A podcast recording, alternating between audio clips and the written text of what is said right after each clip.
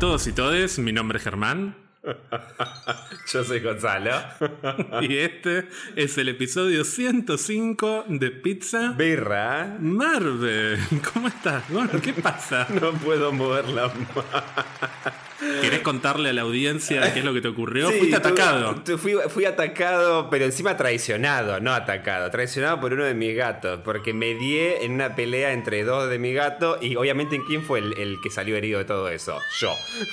Ellos están impecables. Igual acá no sé, porque yo ya me veía venir de que el otro estaba molesto porque eh, el otro estaba muy como que, que, se quería ir, qué sé yo, y Orfeo diciendo, le hacía como así, viste, como empieza a arrancar a enojarse y de repente baja el otro del banquito y lo empieza, lo ataca así la una. Y lo agarro mal. Cuando los voy a separar, como siempre lo tengo que agarrar acá de atrás, de como lo agarraba la mamita, pero lo agarro de costado, entonces se me da vuelta y me clava cuanta uña y diente tiene. Y no sé si me tocó algún nervio o algo, pero no puedo mover los dedos. Vos me estás viendo. No puedo mover los dedos, más tengo muy hinchada la muñeca, todo. Yo te estoy viendo, pero la gente no. Contemos que estás con una bolsa de hielo, con las dos manos básicamente como pidiendo limosna. Más o menos, sí, no puedo ni mover los dedos gordos encima. No puedo, hoy, hoy me... Hoy me tuviste que abrochar el pantalón cuando salí de mea. Ger, me haces un favorcito. Me abrochaste y estaba ahí, eh, que quiere comerla, ¿no? Me decía vos te tenías miedo. Si te la apoyaba, no. Pero no puedo abrocharme botones, boludo, me duele. Y recién el quilombo para abrir el vino tuvimos que llamar a un ingeniero. Más o menos, sí, sí, sí. Bueno, pero tampoco vas a ir aprendiendo a abrir vino. No, me tengo que comprar un sacacorcho como la gente, no esta porquería que tengo. Y si no, comprar el clásico sacacorcho que tiene cabeza con los dos bracitos, que ahí lo sacás, pero de Es que con ese sé destapar, con el que tengo no puedo. Bueno, pero ya te viste maña, te viste maña. Gonzalo, te voy a preguntar de qué vamos a hablar hoy, pero antes me gustaría recalcar que este episodio va a ser algo así como la tercera parte de una trilogía. o por lo menos hasta este momento es una trilogía. Hay que ver si se convertirá en una saga que se prolongue a lo largo del tiempo. ¿Cómo se dice cuando es cuatro? Quadrology, una cuadrología. una tetralogía. Tetralogía. Hasta el momento son tres episodios los que tenemos. El primero fue el número 23 en la primera fase de Pizza Birra Marvel, que fue el episodio destinado a la historia del universo de Marvel, la famosa historia del universo de Marvel. Que derivó en el libro que después todo el mundo nos Basada en un libro que se llama igual y que hasta el día de hoy me siguen preguntando por ese libro como si lo hubiésemos escrito nosotros encima. Y el año pasado tuvimos la secuela espiritual de ese episodio, que fue el número 76, en el que hablamos del multiverso de Marvel. Acá ya nos fuimos a otros universos, a explorar. Las, segundas partes son flojas, ¿no? No tuvo tan buena como la primera. No, me estoy tratando de acordar qué hablamos en ese capítulo. es medio olvidable.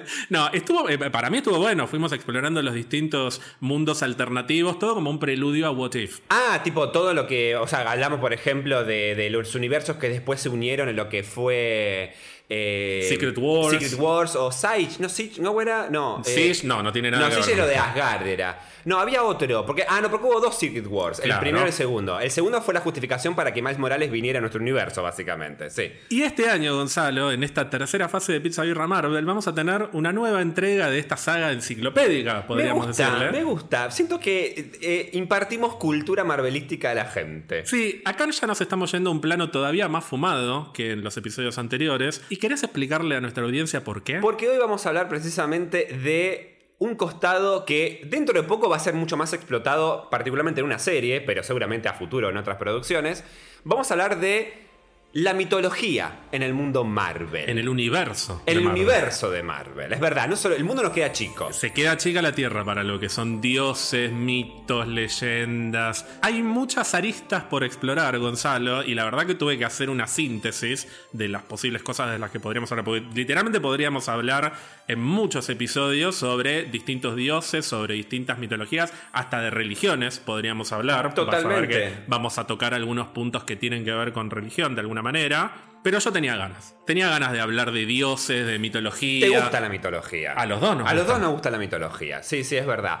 Lo que tiene interesante Marvel la mitología es que se animaron a mezclar dentro del universo de Marvel a eh, dioses y diosas de, de religiones o culturas o mitologías de la historia de la humanidad. Entonces, hace más creíble el hecho de decir, bueno, la- al final es una mezcla de todo. No es que tipo, no, el universo de Marvel es ajeno a ciertas cuestiones de la historia de la humanidad, sino que no. De verdad existieron los dioses griegos a- en su versión marvelística, dioses egipcios, dioses... Bueno, los romanos son muy aburridos. Eh, pero Son un choreo de los griegos. de hecho, con vamos, nombres. vamos sí. a ver que en los cómics son básicamente los mismos. Los griegos y los romanos son un mismo grupo. Son el de mismo dioses. grupo, bien. Pero eso para mí es lo más interesante. No es que dijeron, no, bueno, eh, en el mundo del universo de Marvel los dioses no existen porque está Asgard. No, que las bolas, no. O sea, existen diferentes versiones. No es que solo está Asgard con los dioses nórdicos. Sí, pero hay algo que yo todavía no termino de entender del MCU y que me da mucha intriga cómo lo van a desarrollar, que es que inicialmente los asgardianos, que es lo más parecido a dioses que hemos tenido hasta Sí. el momento, no fueron presentados como dioses en sí, sino como extraterrestres que en algún momento vinieron a la Tierra y fueron idolatrados como dioses. Esa es la justificación que tenemos en el MCU de la existencia de los asgardianos, que es diferente a la justificación que hay en los cómics. En los cómics son dioses y al margen de si es un planeta o no es un planeta, Asgard, es una dimensión de dioses también. Los nueve reinos son dimensiones, tiene un costado más místico y mitológico, justamente. Sí. Y por otra parte, el año pasado fuimos introducidos a lo que son los eternos, que uno también podría ver esta mm, comparación entre la figura mitológica y la figura real que pisó nuestra tierra. Hay una escena eliminada en Eternos en la que está Sprite en el museo con Jon Snow y en la que básicamente hablan de todo lo que después Jon Snow le cuenta a Cersei que le dijo a Sprite. Viste que Jon Snow le dice a Cersei, Sprite me dijo que mataron a los Sí, deviantes", sí, sí. y después Cersei le dice, ¿vos le contaste todo eso? Bueno, hay una escena eliminada en la que hablan literalmente de todo. Mira. Y mientras tanto van caminando por el museo y, por ejemplo, está la estatua de Atena. Sí. Y Sprite dice. Nunca la hacen parecida a Atena, siempre la hacen distinta. Y Jon Snow le dice, no, no es Tena, es Atena. Y la otra mira diciendo, es Tena, no me jodas.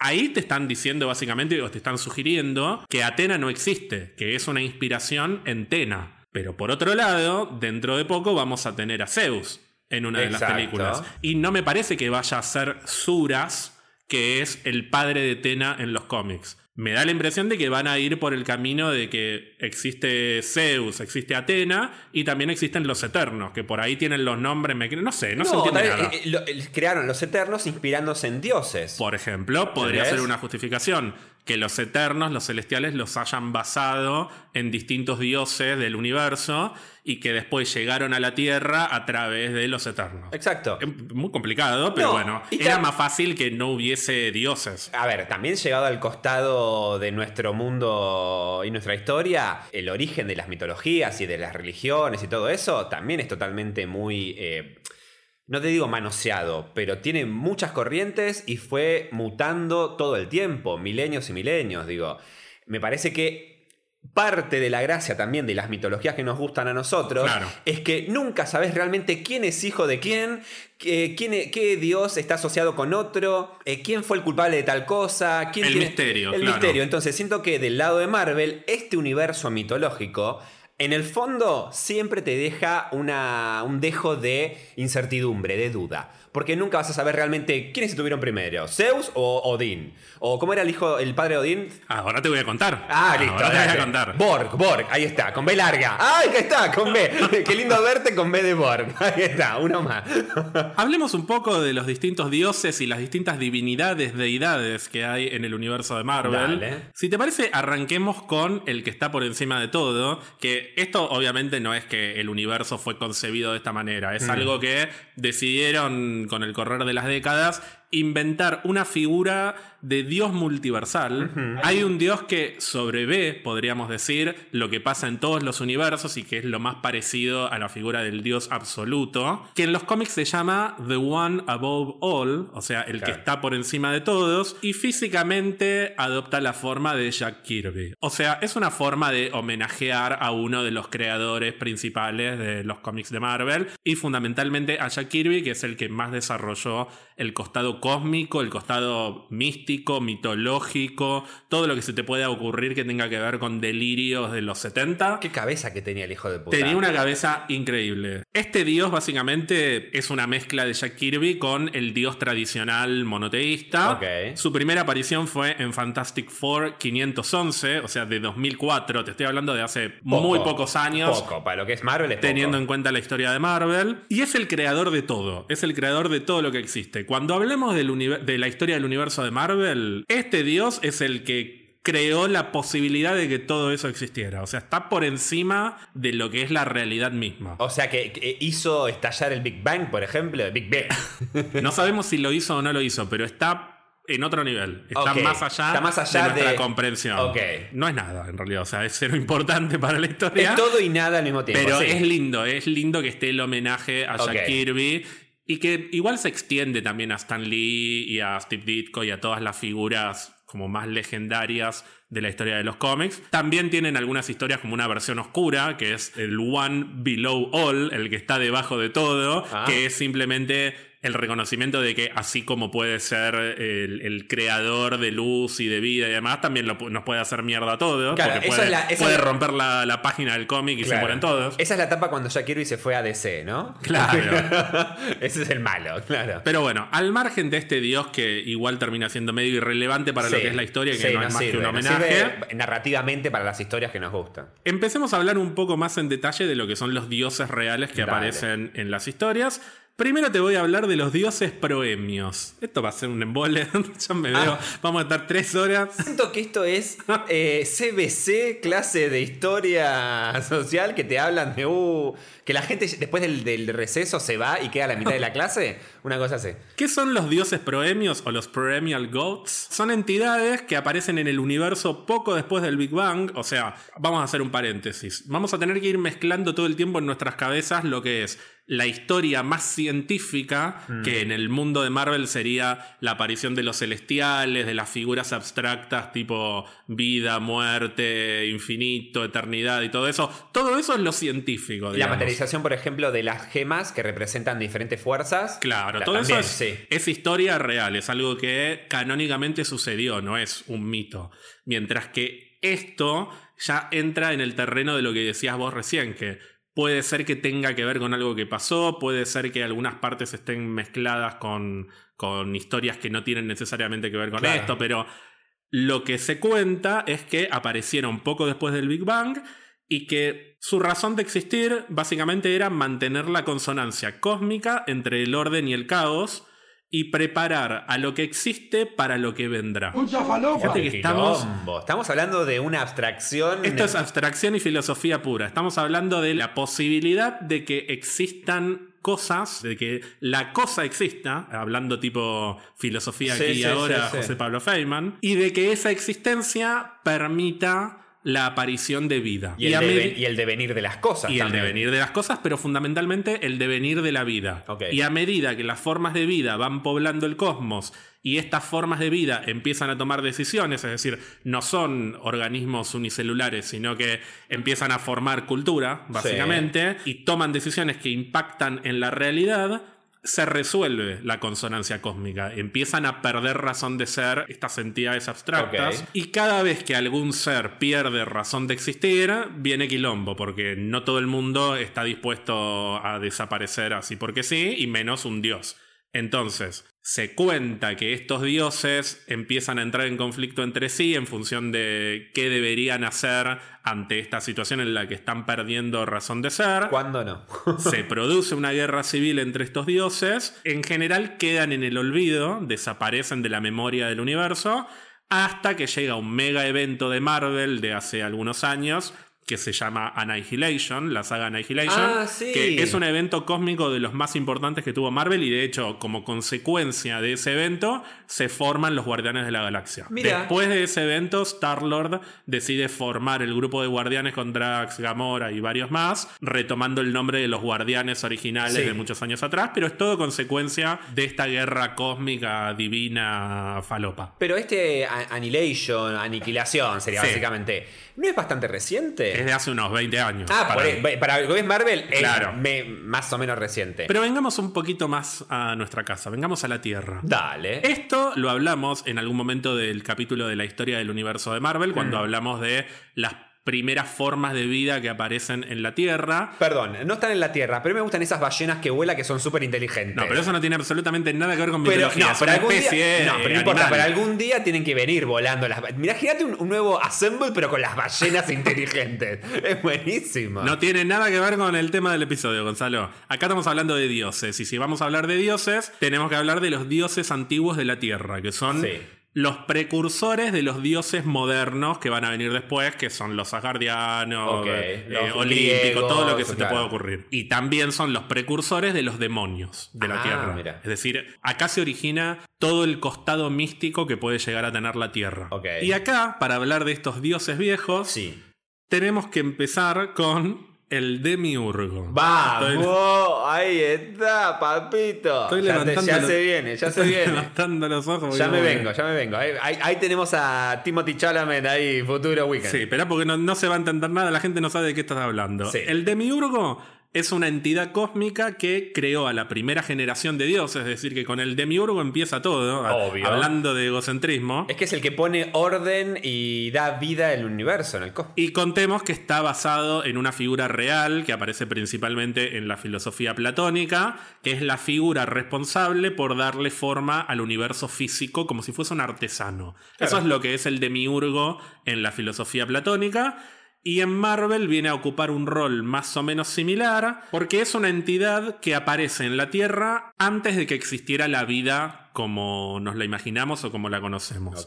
El demiurgo obtiene la conciencia a partir de la formación de la biosfera del planeta. Y a medida que las condiciones de la Tierra habilitan la aparición de la vida, él va adquiriendo conocimiento. Es decir, que se va volviendo cada vez más poderoso, cada vez más inteligente y además despierta en él una curiosidad por conocerse a sí mismo. Ay, qué profundo. Esta curiosidad lo lleva a dividirse en partes infinitas y en aspectos infinitos, que son las que van dando forma a los diferentes dioses o deidades o entidades que van a ir apareciendo en el futuro. Por eso decimos que el demiurgo, tanto en Marvel como en la filosofía platónica, es el artesano de todo lo que existe, porque Claro. sin el demiurgo no hubiesen existido el resto de los dioses y el resto de las figuras místicas que aparecen en- el universo de Marvel. Me hace, perdón, me hace acordar a Ra. Si bien el concepto de demiurgo vino más este, en época griega, digamos, estaba planteado como un demiurgo. Y bueno, justamente él que tenía el poder de mencionar y evocar y, y que, digamos, este, crear con solo nombrar las cosas, va construyendo todo y va, no solo va construyendo, tipo separando tierra, cielo, qué sé yo, sino que además les va poniendo un nombre y ahí empiezan a formarse las primeras deidades. O sea, que, es- que es como el artesano que construye el mundo y que le da vida y forma a, a los dioses que vinieron, vinieron después de él. Y esta figura del demiurgo es retomada mucho más adelante en distintas historias de Marvel, haciendo referencia a él como el origen de la magia, por ejemplo, o el origen de la realidad, dependiendo de lo que quieran contar. Y bueno, ¿y acá querés hablar del demiurgo, Gonzalo? No, básicamente eh, está la, la profecía eh, de que mm, el demiurgo toma posesión, se corporaliza o va a reencarnar en un personaje muy querido que parece que va a estar interpretado por, por tu actor fe- preferido. No, parece que no, pero imagínate que esté interpretado por Timothy Chalamet. Estamos hablando de Billy Kaplan, también conocido como Wiccan, o sea, yo. Hace un par de años.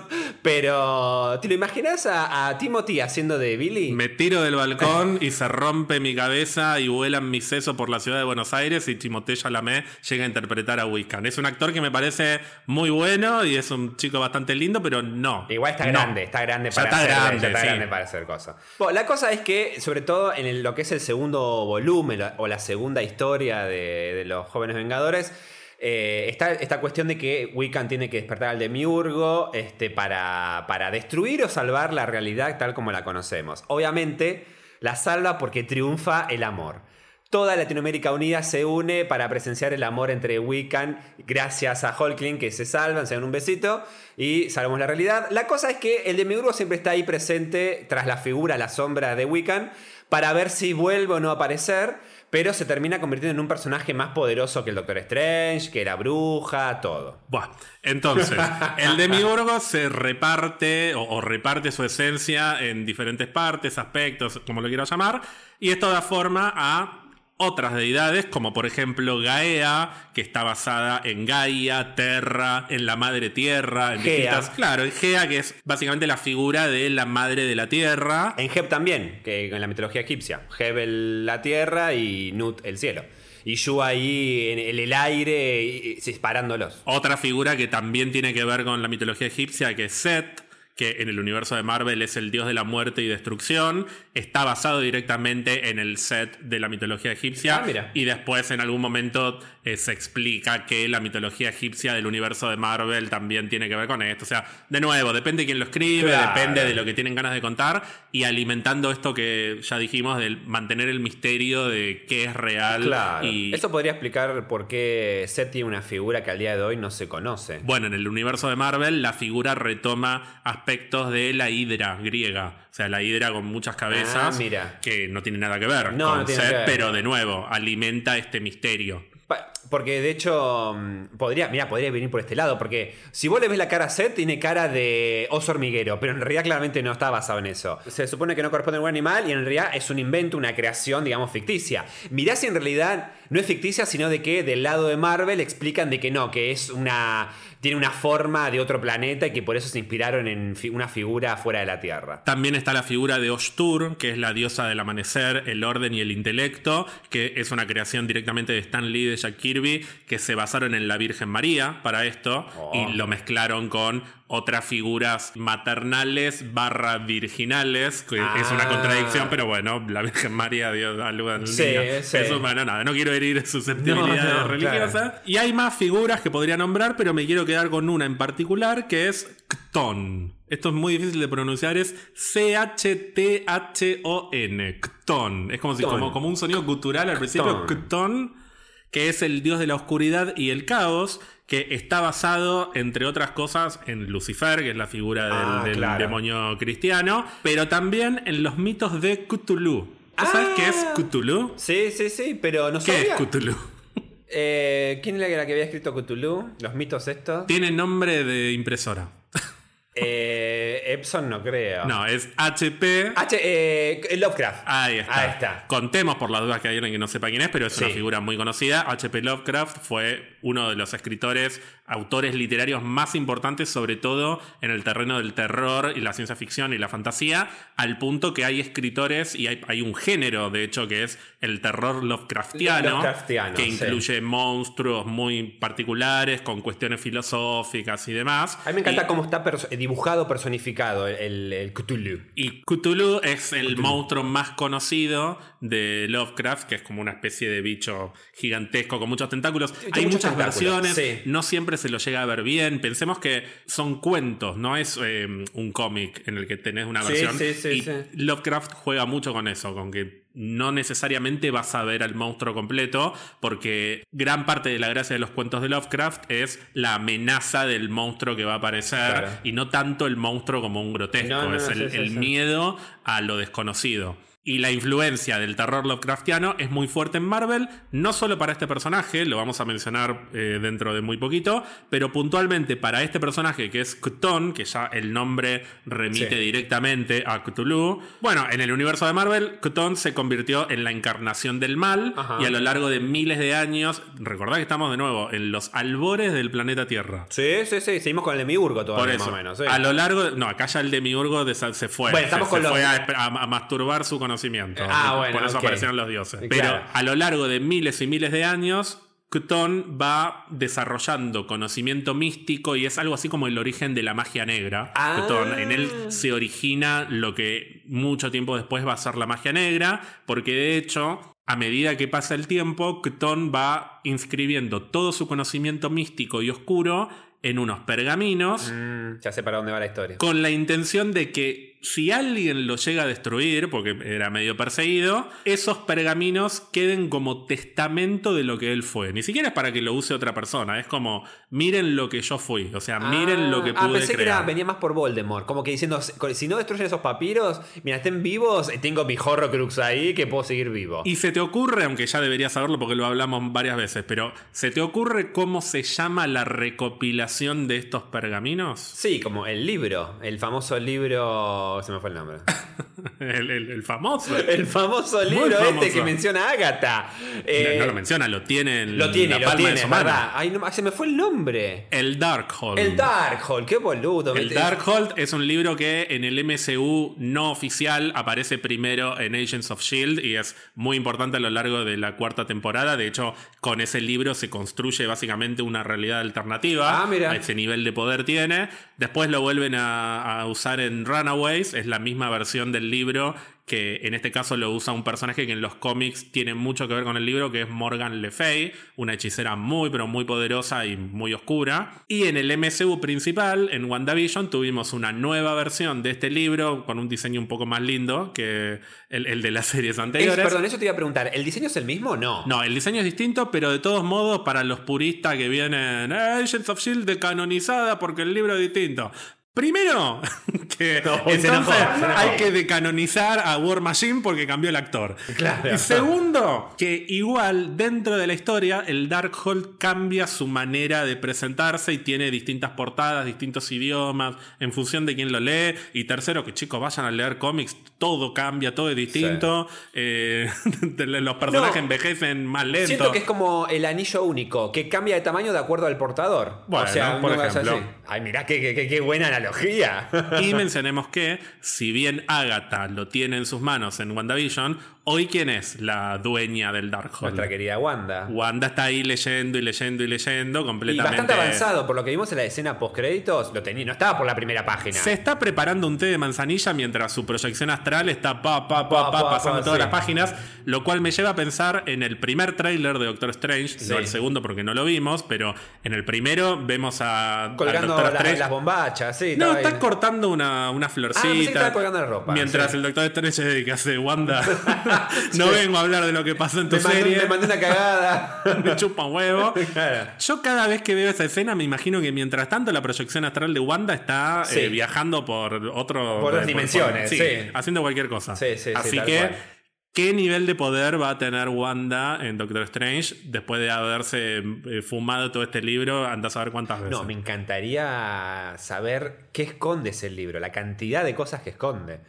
Siento que tipo tiene una capacidad de magia negra que tipo se puede llegar a explotar muchísimo. Y hablando de Doctor Strange, yo te decía que los mitos de Cthulhu, que es todo este universo Lovecraftiano, y digo universo Lovecraftiano porque no tiene que ver solamente con los escritos de Lovecraft, Sí. sino con autores que lo retoman. Hay autores que son Lovecraftianos, que se inscriben en esta corriente del género de terror Lovecraftiano, que retoman elementos de los mitos de Cthulhu, como de la mitología de Cthulhu, para sus propias historias. Y esto también ocurre en el universo de Marvel. De hecho, en un número de Moon Knight, en Moon Knight 191, aparece el mismísimo Cthulhu. Pero no es la única influencia y de hecho me parece que hay una influencia mucho más reconocible que está presente en un personaje principalmente asociado al Doctor Strange, que es Shuma Gorath. Sí. Shuma Gorath es esta figura con un ojo gigantesco Gigante, y muy muchos feo, tentáculos muy que podemos decir es muy cthulhiana, Sí, es verdad. pero es una creación original de Steve Englehart y de Frank Brunner, no está relacionado directamente con los mitos de Cthulhu. Se trata de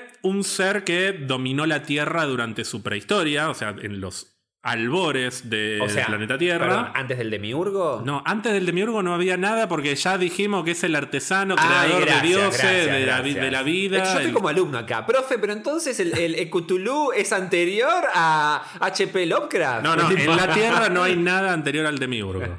Mi- al menos mitológicamente, fantásticamente, ¿no? Claro. No sabemos cuánto esto es cierto y cuánto es verdad. Me, me parece que hay mucho humo alrededor No, del no demiurgo. le digas pero así a bueno. Wiccan por Pero. Shumagorath dominó la Tierra en algún momento hasta que eventualmente algún hechicero lo, lo expulsó, Expulsó. de esta dimensión, pero siempre quiere terminar volviendo y siempre pelota. quiere conquistar a la humanidad porque es un ser, es la encarnación del mal, una de tantas. Ay, Ger, sos vos. no, parecita, vos sos buena. Sí. Vos sos, vos eh, sos mi, el de mi urgo de mi corazón. No significa nada eso.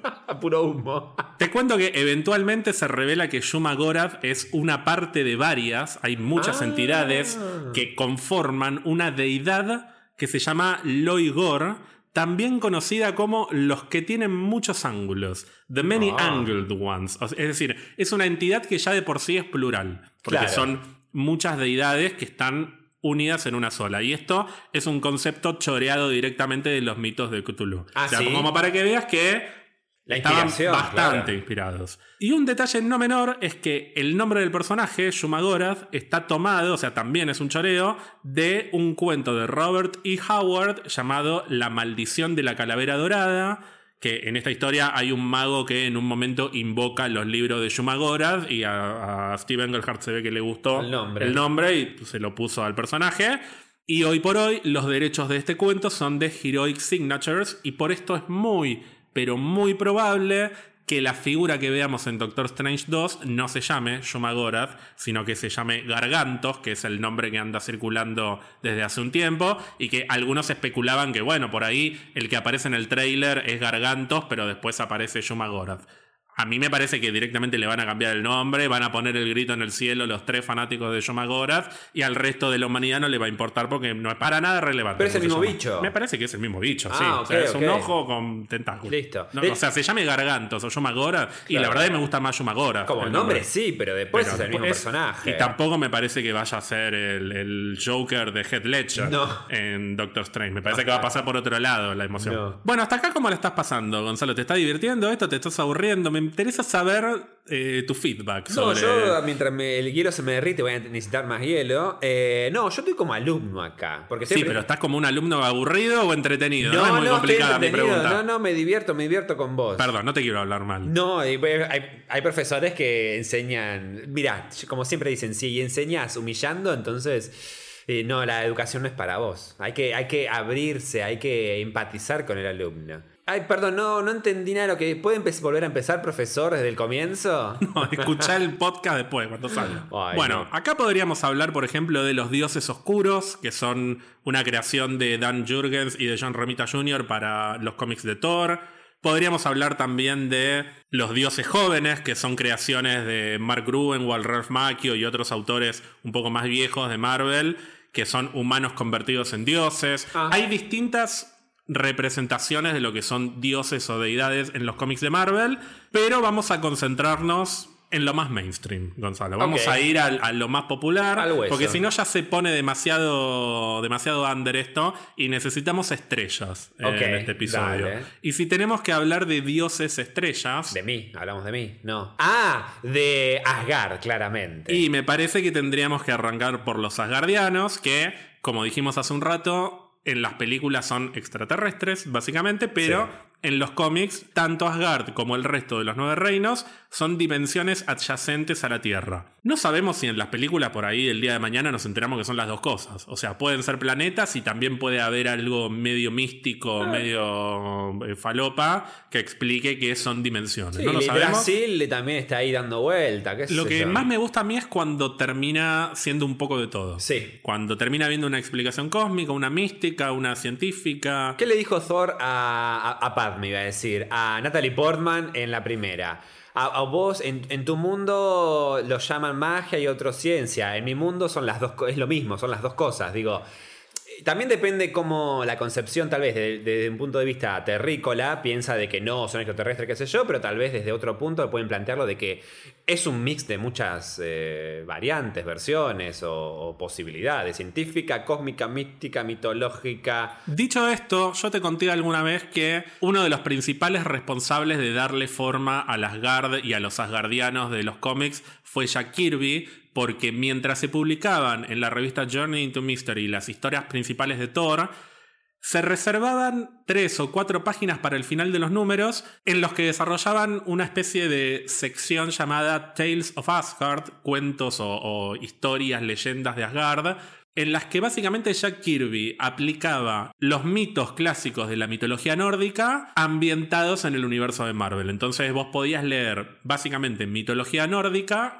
con las figuras de Odín, Thor, Loki, los personajes específicamente de Marvel. Algo parecido como guiño a lo que hicieron en la serie de Loki, que el cameo de Sif habla sobre cuando Loki le cortó el pelo a Sif, que pasó de verdad en los mitos de Asgardianos. Es que lo que nosotros entendemos es que lo que pasó en los mitos en gran parte sucedió en la historia real, pero no sabemos qué tan parecido a lo que se cuenta en los mitos fue lo que sucedió. No sabemos hasta dónde pasó de esa manera o desmienten algunas cosas de los mitos. Pero bueno, en estos Tales of Asgard, Jack Kirby se mantuvo bastante fiel a lo que es la, la mitología nórdica y por eso es una pieza re interesante para leer, porque es como leer mitología, básicamente. Yo por lo menos, no sé si era tu caso, pero cuando yo era chico, que era como muchos muy fanáticos de la mitología, sobre todo la griega, romana Sí. y egipcia también, lo que más me gustaba era cuando podía ver la materialización de eso en una historia, ya sea en un anime como Los Caballeros del Zodíaco, Sí. o en un cómic, o en un libro, o, o- o verlo materializado y no solamente como, como un textito ahí medio perdido. Sí, a mí me gustaba verlo dibujado, básicamente, sea animado o en alguna historieta. Y me acuerdo que leíamos, una vez leímos mitos griegos eh, y eran todos historietas cortas, era un- en el co- en el- estaba en el colegio. Y estaba re bueno porque te planteaban el tema de, por ejemplo, de, de Zeus, que era un hijo de puta ya de por sí. eh, estaba el, el mito de la caja de Pandora. El, ¿A quién le comía? ¿A quién venía el cuervo, el águila esta a comerle el vientre y volvía a generarse todos los, todos los días? A Prometeo, que de hecho, bueno, por haberle dado el fuego a los humanos. Y una de las pruebas que. No me acuerdo si era, fue una prueba, pero. No me acuerdo si fue Perseo o Hércules, pero ahí le cortó las cadenas y lo liberó. Pero bueno, todo eso estaba escrito en historietas y me encantaba, es verdad, como vos decías. Bueno, entonces te recomiendo que en algún momento leas estas historias de Asgard, sobre todo las primeras, que son las que cuentan cómo se creó el no solo Asgard, sino también los nueve reinos. Toda esta falopeada que, es más, si querés te puedo contar un poquito. Ay, dale. Como para que imaginemos a ver cuánto será real y cuánto será una falopa. Dale. Que uno también podría pensar, yendo a Ragnarok, que eh, hay un muy buen momento en el que Hela rompe los dibujos que están en el palacio Me y encanta- aparece la historia real. me encanta esa escena, sí. Bueno, uno podría pensar, che, ¿cuánto de todo esto tal vez sea una mentira de Odín? Claro. Me puedo imaginar que gran parte de los mitos nórdicos fueron mentiras que Odín inventó para, no sé, para, como para generar una historia oficial que le permitiera ser un líder más consolidado, más sólido con los asgardianos. Y por ahí nada de todo esto pasó. Te cuento que, según las leyendas asgardianas, al comienzo, al comienzo de la existencia no había más que un vacío. Pero con el tiempo, de la nada, fueron apareciendo dos mundos enfrentados, uno al norte y otro al sur. El mundo del norte se llamaba Niflheim, que era un mundo de nubes y sombras con una fuente gigantesca de la que salían ríos de hielo, Ajá. o sea, mucho frío. Y el mundo del sur se llamaba Muspelheim, que estaba inundado por ríos de fuegos. Tenés Ah. un mundo de hielo y un mundo de fuego, básicamente. La canción de hielo y fuego. Claro, Game of Thrones. Eventualmente, el aire caliente del sur empieza a derretir el hielo del norte. Y del hielo del norte surge un gigante de hielo. Porque Ah, ¿qué, qué podría salir del hielo si no es un gigante, no? Este gigante de hielo, que se llama Ymir, se convierte en el padre de todos los gigantes. Junto con Ymir viene una vaca que se llama Siempre hay una vaca. Awombla. Siempre hay una vaca dando vueltas. Sí. Este- Me gustaría saber qué consumió Odín para inventar esta historia, Sí. pero bueno. Esta vaca empieza a lamer el hielo del mundo del norte Porque les gusta hacer eso a las vacas, sí. y del hielo sale el primer asgardiano que se llama Buri. ¿Come larga de verte? Con, con de larga de ver. Bien. Después de Buri, la, la vaca se ve que sigue lamiendo, lamiendo, salen otros asgardianos Hacía más que lamer esa vaca. Sí, y bueno. eventualmente Buri tiene un hijo. Ah. Paréntesis, acá no hay mujer, es como que tuvo el hijo y Siempre, punto, pero siempre. porque oh, no, no es necesario para Odín contar la historia de la mujer. ¿Cómo se, no, cómo se, no, cómo se garchaban entre ellos, seguro, sí. Un poco fuerte. sí. Buri tiene un hijo que se llama Bor. ¡Ay, bien! Bor. O sea, bastante cortita la genealogía de la Sí, familia, la verdad vamos que a ver. sí. Pero bueno, Bor se casa con una gigante, que esta sí tiene nombre, es Vestla, y tienen tres hijos: Odín, Obvio el primero. Billy y V. Billy. Billy con B corta. Ah, porque si no era como muy yankee el hijo. William. Claro, William. ¿Quién carajo Y es? Jonathan. Claro. No, Billy y Y B. Peter. Odín y sus hermanos, a medida que van creciendo, le agarran odio a los gigantes, asesinan a Ymir. O sea, Odín ya desde entrada era como un conchudo. Sí, siempre fue muy mala onda. Y con la sangre del gigante este, de Ymir, del primer gigante, se forma un océano inmenso, un océano de sangre. Y con el cadáver del gigante, que está hundido inicialmente en el océano, Odín y sus hermanos crean Midgard. En el medio de los dos mundos, en el medio de Niflheim al norte y de Muspelheim al sur. Por eso es Midgard, porque es la tierra que está en el medio.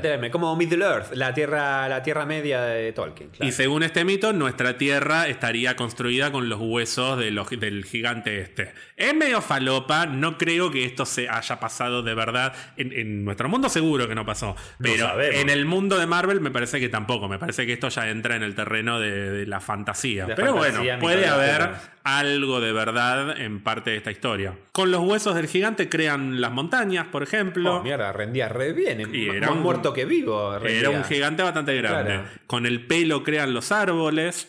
Y el cráneo del gigante era tan grande que lo dividen en cuatro partes y se convierten en pilares que sostienen el cielo. ¡Wow! ¿Tan grande era? Era muy grande. Era muy grande. Y estos pilares me quiero imaginar cómo la tenía. Yo estaba pensando lo mismo. Cómo la tenía, pero, bueno. Andás a ver lo que hizo. Pero bueno. ¿Qué hicieron con eso? Con estas partes que todavía tenían chispas del mundo del sur, del fuego, porque bueno, estaban en conflicto los dos mundos. Sí.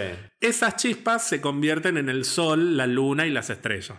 Ah, muy choto eso. acá hasta, acá medio vago. Esto ya fue medio vago. No tenía mucha ganas. Hasta la montaña te creía, Odín. Todo esto no te lo creo. Para mí esto es todo mentira. Fue como muy rápido. Bueno, ¿y qué hacemos? ¿Cómo justificamos soy la luna? Son las chispas, las chispas. Y bueno, una vez que se termina de construir Midgard, Odín y sus hermanos crean un hogar para ellos mismos que se llama Asgard, que está como al costado de Midgard entre Asgard y Midgard crean un puente de arcoíris, que es el Bifrost. Y después, bueno, van apareciendo el resto de las regiones que terminan unidas y forman el Yggdrasil, que es este árbol que conecta los nueve reinos. ¿Qué significa Asgard, sabes? Asgard es una derivación de una palabra del nórdico antiguo que significa el recinto de los Aesir, que no sé qué carajo son, pero, es al, ponele que es como una especie de de recinto de los dioses. Claro. Vendría a ser eso. Es decir, el lugar en el que viven los más divinos, los, más, divinos. Y después estaba, por los caballeros del Zodíaco, me acuerdo, estaba Valhalla, que era creo el lugar donde iban a morir los dioses, creo El Valhalla es el gran palacio de Odín, que está, es parte de Asgard, ah. que está destinado a honrar a los muertos, y se supone que los guerreros de Asgard, los que tienen muertes honorables, bueno, sus espíritus van al Valhalla y las encargadas de llevar a esos guerreros al Valhalla son las Valkyrias. Mira, ahí, mira cómo hilamos todo. ¿Te gustaría ver al Valhalla en las películas? Sí, yo pensé que, mm, bueno, como decías que estaba en Asgard mismo, yo pensé que era el palacio donde reina Odín, pero en realidad no, debe estar, puede, puede que esté escondido o más en el fondo. No, el Valhalla me parece que es ese lugar que aparece en la visión de Thor en Age of Ultron que se lo ve a Heimdall sin ojos. Ah, eso se lo Valhalla. Me da la impresión de que es eso. Ah, no sé si lo confirman, por ahí lo confirman y no me acuerdo. Pero todo apunta a eso, porque Heimdall de hecho le dice, como no pudiste salvarnos, una cosa por el claro, estilo. están todos muertos ahí. Claro. el tema es que es, eh, si lo podemos ver es porque no estaba en Asgard, porque Asgard no quedó nada, pobrecito. Eh, me gustaría que sea como un anexo de Asgard que no fue destruido. Es que yo creo que no fue. Y, es más, y que vayan y haga y ahí esté, por ejemplo, el alma de René Russo, de Anthony Hopkins y hagan cameos. ¿Vos querés que vuelva René Russo? Yo quiero que vuelva René Russo. Y que, no, también este Heimdall, por ejemplo, que le hablen todos los que pasaron en todas las películas de Thor, que le den como una especie de aliento final para ir a, no sé, para la batalla final. De hecho, no sé si sabías, pero Jane Foster en los cómics, después de ser Thor, se convierte en Valkyria. Se convierte como en una nueva Valkyria, ah, que es una mezcla de, Valkyria con humana.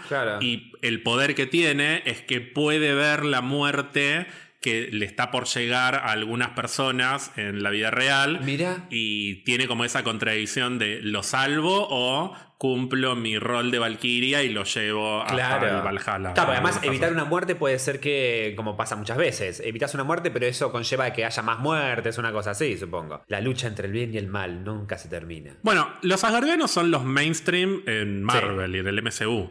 Pero en nuestro mundo, en el mundo real, ¿cuáles son los dioses mainstream? Y tenés los, los griegos en principal. Y en final. Y en final. Son esos. Porque sí, porque los romanos ni pinchan ni cortan, ya dijimos. No, no, los romanos son los De griegos. hecho, son los griegos Sí. y los egipcios ya no, así que Los egipcios para mí son. son más simbólicos. Para mí son los under. Para Los mí under, sí. Son los que vas a ver a Salón Pueyrredón, a algún lugar de esto, que- Claro. como al medio Pero alternativo. siento como que son más copados, son como más oscuros, pero son más copados que los griegos que ya son demasiado ostentosos, me parece. Bueno, obviamente los dioses griegos están en el universo de Marvel y obviamente están basados en los 12 dioses olímpicos, que acá me gustaría preguntarte, ¿tenés en claro cuáles son los 12 dioses? Porque por empezar nunca son los mismos, los van cambiando. No, no van cambiando, pero bueno, debe estar. eh, No te estoy tomando lección. Ah, igual, no, ¿eh? Es- no. Bueno, están. Quiero estar- saber si los tenés más o menos en Y claro. a ver, los tres hermanos están. eh, después. No.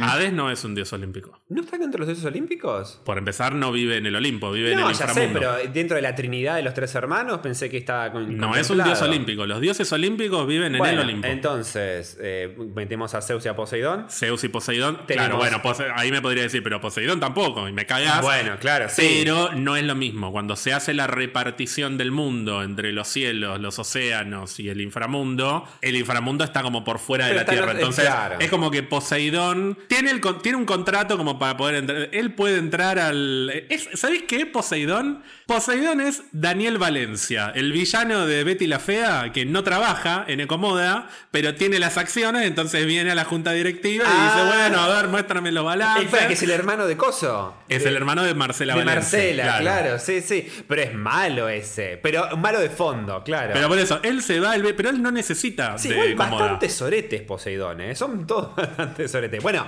debe estar obviamente los hermanos gemelos ahí, Artemisa y Apolo. Artemisa y Apolo Atena, son- Hermes, Hefesto. Y me que estoy olvidando de algunos otros más. Dos mujeres muy importantes. Afrodita. Tres mujeres, perdón, Ah, sí. Afrodita. ¿Quién más me estoy olvidando?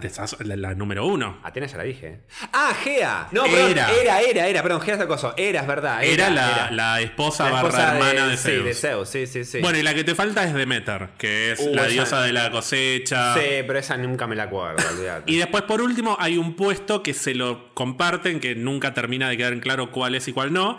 Una es Estia, que es la diosa del hogar, y después está Dionisio, que es mucho más conocido. Mm. El del vino, es el el dios del vino, la festividad, el teatro, el- está todo el tiempo en bola. Sí, es, como, sí. es como el dios que todo el mundo ama. Todo el mundo quiere, sí. Que de hecho en Los Simpsons está personificado por Barney, claramente. Claro. pedo, claro. No, pero es, el dios de la cultura, de- Sí, del sí, teatro. pero el Es- vino. es nuestro dios. Es nuestro dios, claramente. Bueno, la gran mayoría de estos dioses aparecen en los cómics de Marvel. De hecho, si empezamos por Zeus, el dios del trueno, no solo aparece en Marvel, sino que ya Stan Lee y Jack Kirby lo habían metido en la era dorada antes de que existiera Marvel Comics como tal, Sí. en, lo- en los años 40, 50.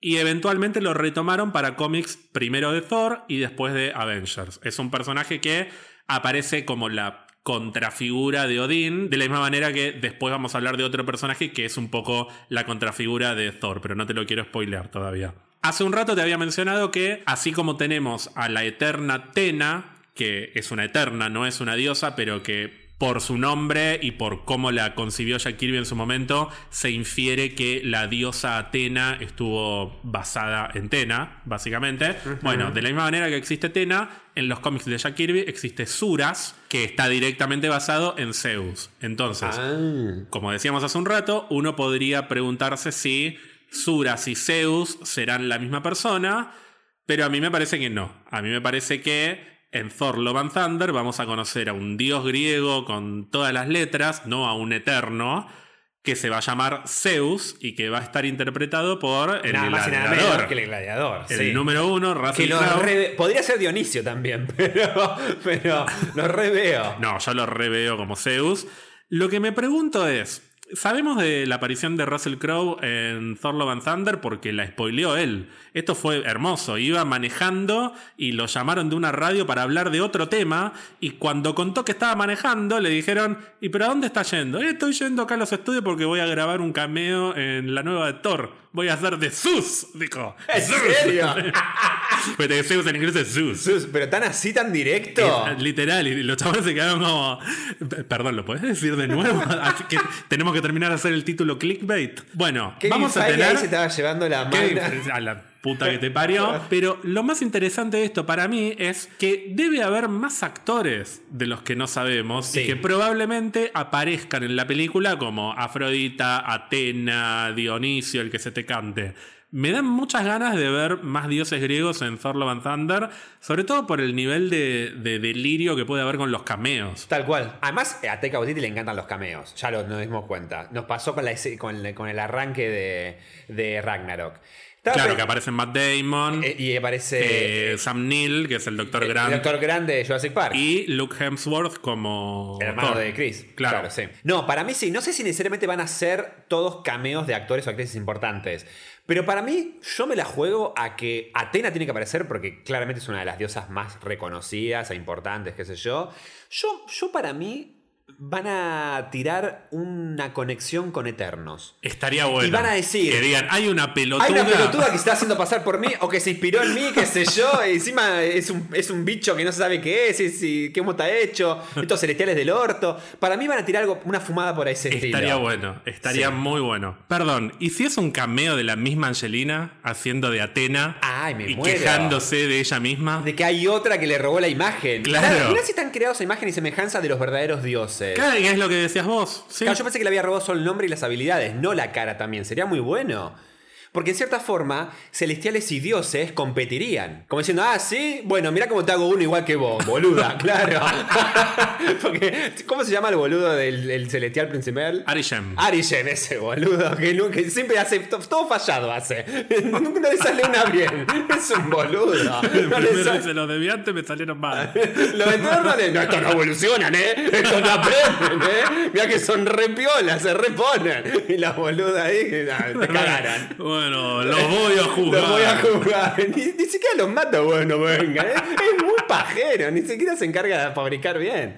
Pero bueno. Bueno, y hay un dios que no mencionamos que también es olímpico, porque los nombraste muy rápido, Gonzalo, no pude llevar la cuenta. Ah, perdón. Ares. Ares, el dios de la guerra. Ay, me olvidé de Ares, pobrecito. Ese es más hijo de puta que todos, ¿eh? Ese es un dios bastante. par- Para mí Ese- es de los dioses más interesantes que Es hay. más interesante, pero además ese es malo malo. Ares siempre lo ponen como, no, Ares es peor, ¿eh? Bueno, en realidad en los cómics de Marvel es un villano y es bastante importante, se enfrenta mucho con Thor y con los Avengers directamente, pero en los últimos años lo volvieron un poco más antiheroico. Llegó a formar parte de los Avengers, Mira. se unió a los Dark Avengers, los Avengers de Norman Osborn, que son como versiones copia de los Avengers Sí. originales, pero interpretados por villanos o ex villanos.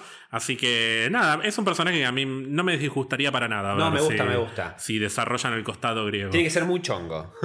No, ¿sabés quién tiene que ser Chongo? ¿Quién? El personaje que yo te decía que en los cómics es, inicialmente al menos, algo así como la contraparte griega de Thor, y de hecho debuta peleando contra Thor. ya me imagino quién es. Hércules. Hércules, que es un personaje recurrente primero en los cómics de Thor, pero después directamente en los cómics de Avengers. Primero se alía a ellos y eventualmente se une al equipo y se terminó volviendo directamente uno de los Avengers más importantes aparece en muchos cómics de Avengers. y más prominentes de- del equipo. Así que me gustaría verlo en pantalla grande, pero también tiene una cosa medio clásica de que es el chongo, es como otro Thor. No, pero por eso yo no decía, pues ese no es el tipo de chongo que a mí me gusta, porque es demasiado musculoso, rubiecito.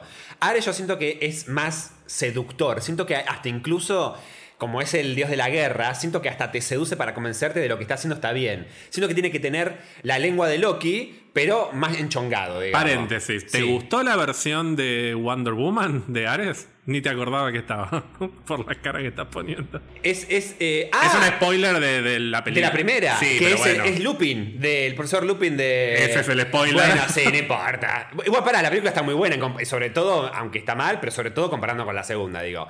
Me gustó. A mí me gustó. Siento que, a ver, eh, no mostró justamente su lado de ir, poner el cuerpo, sino que es una estrategia para eh, fomentar la guerra. Y le sale muy bien. Y me encanta que sea un viejo, como diciendo, está ahí como presente y andás a ver los miles y miles y miles de años que tiene. Me gustó, a mí me gustó. Bueno, esta cosa medio normativa del chongo, que es súper mega musculoso, en un cómic de hace unos años lo trataron de dar vuelta, un cómic que se llama Extreme X-Men, en el que aparece un mundo alternativo en el que Hércules está en pareja con James Howlett, más conocido como Wolverine, que en ese cómic no es Wolverine, es No. directamente James Howlett, Sí. pero bueno, hay escenas muy famosas de Hércules y Wolverine besándose, que te imaginarás que se prendió Uh, fuego el universo cuando pasó esto. Pues ¿cómo van a ser eh, gay a Wolverine? Me están arruinando la infancia. Mal, mal, mal. Ya no saben qué hacer esta feminazi. Son capaces de decir eso. Así que por esto se especuló en algún momento con que Hércules iba a ser el famoso personaje gay introducido en Eternos. Es decir, Eternos Ah. era un, un lugar en el que se, uno se imaginaba que podía llegar a aparecer Hércules. Bueno, el personaje gay terminó siendo Fastos, que es algo así como lo que Tena es a Atena, bueno, Fastos lo es para con Hefestos. Claro. De hecho, cumplen más o menos el mismo rol. Tal Hefestos es el dios de la herrería y del fuego, y es el que hace las armas de los dioses le hace el rayo a olímpicos. Zeus, le hace todo. De la misma manera que Fastos hace las armas y, y la- no solo las armas, sino las herramientas de todos los eternos. Y de los humanos también, en alguna manera. Sí. Bueno, y mencionemos medio en último lugar, en lo que respecta a los dioses griegos, que también aparece la versión de Marvel de Hades, que acá directamente se llama Pluto, que sería Plutón, Plutón de los dioses romanos. romanos. No sé por qué le pusieron Pluto y no Hades. Porque ya se veía en la compra de Disney a Marvel. Entonces Claro. le pusieron a Pluto por el perro de Mickey. sí. Sería bueno que aparezca Pluto Sería en buenísimo. Thunder. No, que aparezca eh, eh, tipo Hades, pero con una remera de Pluto. Sería muy bueno. Después me gustaría mencionar a Phobos, que justo que estábamos hablando recién de Ares. ¿Cuál era ese? Phobos es, bueno, en la mitología griega están Phobos y Deimos, que son dos dioses que están directamente asociados a Ares, y por Ah. ese motivo los dos satélites del planeta Marte, que sería Marte Ares, Sí. bueno, los dos satélites se llaman Phobos y Deimos. Ah, mira. De la misma manera que también los dos cuervos mascota de Rei Hino, también conocida como Sailor Mars, del anime Bishoujo Senshi Sera Moon, más conocida como Sailor Moon. ¿Cómo Bueno, es? se llaman y ¿De vuelta en japonés? Bishoujo Senshi Sera Moon. Y pero, ¿y ¿cómo sería el nombre completo? No Sailor Moon, ¿cómo sería el nombre completo traducido? Acabo- Ah, eh, Preciosa Guerrera Sailor Moon. Ah, Preciosa Guerrera, O, Bella Guerrera. Viste que nunca traducen el nombre completo. Directamente le ponen eh, eh, Sailor Moon. No, bueno, en inglés se llama Pretty Soldier Sailor Moon. Ah, mira. Bueno, Marvel tiene su versión de Phobos, que es un personaje que a mí me gusta porque lo vi en, en el cómic de Secret Warriors, porque eventualmente forma parte de- del equipo Secret Warriors de Nick Fury, junto con Quake, Yoyo Rodríguez y otros personajes como medio under, pero que a mí me gustan. Perdón, ¿sabes que decís Fogo y me hace acordar a cuando. Fogos. Ah, Fogo. Pensé que decía Fogos, como tipo en, en, en ¿Cuál portugués. es el vino? Fogo, Fogo. Vos sabés que una compañera de laburo se fue una semana a Isla Grande. A una isla. A la segunda noche a la- se escuchó ¡Fogo, fogo! Se estaba prendiendo fuego la cabaña en la isla. Tuvieron que evacuar e irse de la isla. No, siempre nos lo cuento nos acabamos de risas por el fogo, fogo. Pensé que era ese el nombre del dios. No, era Phobos. Germán está tentado.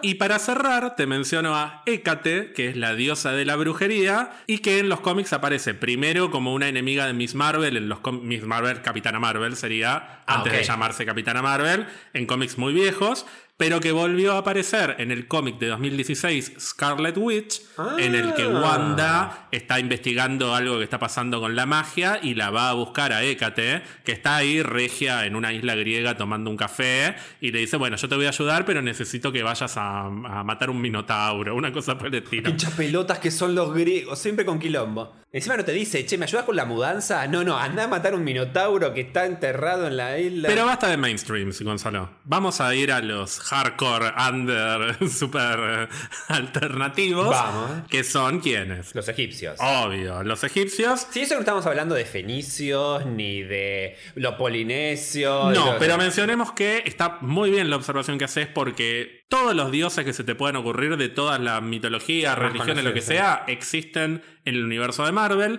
Y me parece interesante cuando pensamos en Shang-Chi, por ejemplo. Sí. Que tenemos primero la dimensión de Taló y a su vez dentro de Taló tenemos la puerta de acceso a otra dimensión en la que vive el habitante en la oscuridad este, Este que es bicho el- horrible, Todos sí. esos bichos horrorosos. Es decir que es muy probable que Shang-Chi haya sido una pequeñísima puerta a conocer dimensiones en las que habitan otro tipo de seres, otro tipo de, Sí. de entidades, incluyendo lo que en la mitología o en la religión se puede considerar como dioses. Sí, y, eh, no me quedo, no me acuerdo, perdón. Eh, En la película Shang-Chi, ¿te plantean que la dragona, el dragón, es un dios o no? Es la Es encarnación. una criatura mitológica. Es una criatura mitológica. No te dicen si es como un dios lo o no. son todos los bichitos Los hermosos Pokémon que aparecen aparecen ahí, claro, sí. Pero así como existen esos bichitos que son mitológicos, también pueden existir los dioses. Claro, bien. Pero yendo concretamente a lo que son los egipcios, estos dioses viven en su propia dimensión, así como está la dimensión de Asgard, la dimensión del Olimpo, Sí. está la dimensión de Heliópolis, Claro. en la que te puedes encontrar a todos los dioses egipcios que se te ocurran, Anubis, Osiris, Nate, Set, Ra, el que quieras.